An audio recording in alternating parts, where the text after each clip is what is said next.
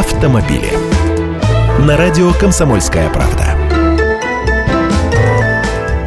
Здравствуйте! Смотрите, кто пришел. Российские поставщики комплектующих для АвтоВАЗа начали вслух говорить, что смена руководства автоконцерна будет способствовать увеличению локализации производства, а замена иностранных комплектующих на отечественные может привести к снижению цен на автомобили «Лада» на 5-7%. Некоторых изменений мы, как производители автокомпонентов, ожидаем, рассчитываем на то, что с приходом нового директора АвтоВАЗа в Россию вернутся заказы, которые ушли в свое время за рубеж. Это слова гендиректора компании «Автокомпонент» Алексея Сафронова.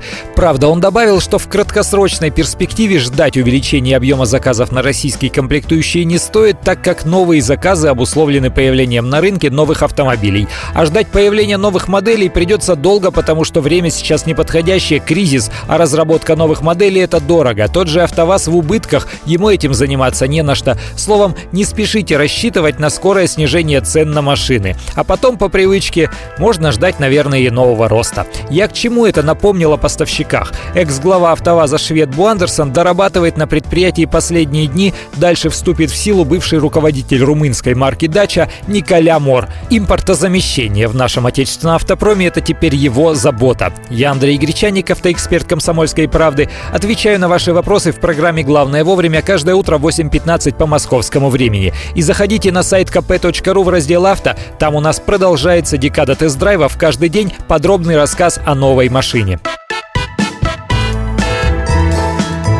Автомобили.